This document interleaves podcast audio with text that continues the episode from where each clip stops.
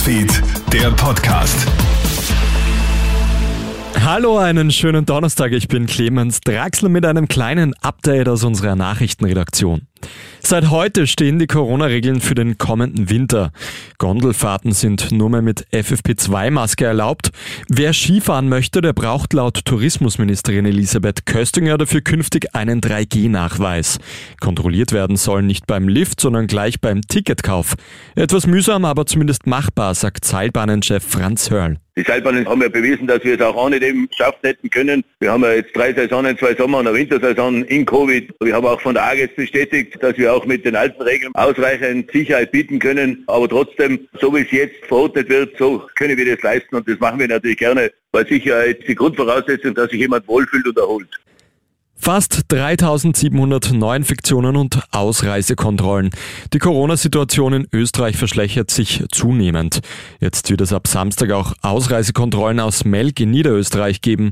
Die 7-Tages-Inzidenz von 652 ist schlichtweg zu hoch. Wer Melk ab Samstag verlassen möchte, muss einen 3G-Nachweis vorzeigen können. Die Stadt Wien kündigt unterdessen an, die strengen Corona-Maßnahmen beizubehalten. Eigentlich wäre die aktuelle Verordnung ja Ende Oktober ausgelaufen. Das bedeutet, in Clubs dürfen nach wie vor nur geimpfte und genesene Menschen. Als Testnachweis ist nur ein PCR-Test gültig und im gesamten Handel muss eine FFP2-Maske getragen werden. Hinzu kommt jetzt noch die bundesweite 3G-Regel am Arbeitsplatz. Daumen drücken heißt es heute für Rapid Sturm Graz und den LASK. Die drei österreichischen Clubs sind heute Abend wieder international im Einsatz. Der LASK trifft um 18.45 Uhr in der Europa Conference League auswärts auf den armenischen Club Alaschkert Matuni. Zeitgleich empfängt Rapid in der Europa League daheim den kroatischen Club Dinamo Zagreb. Die schwierigste Aufgabe hat aber wohl Sturm Graz.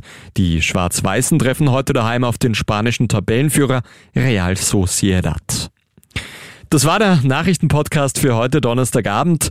Dein nächstes Update, das bekommst du dann wieder morgen in der Früh. Einen schönen Abend noch. Krone Hits, Newsfeed, der Podcast.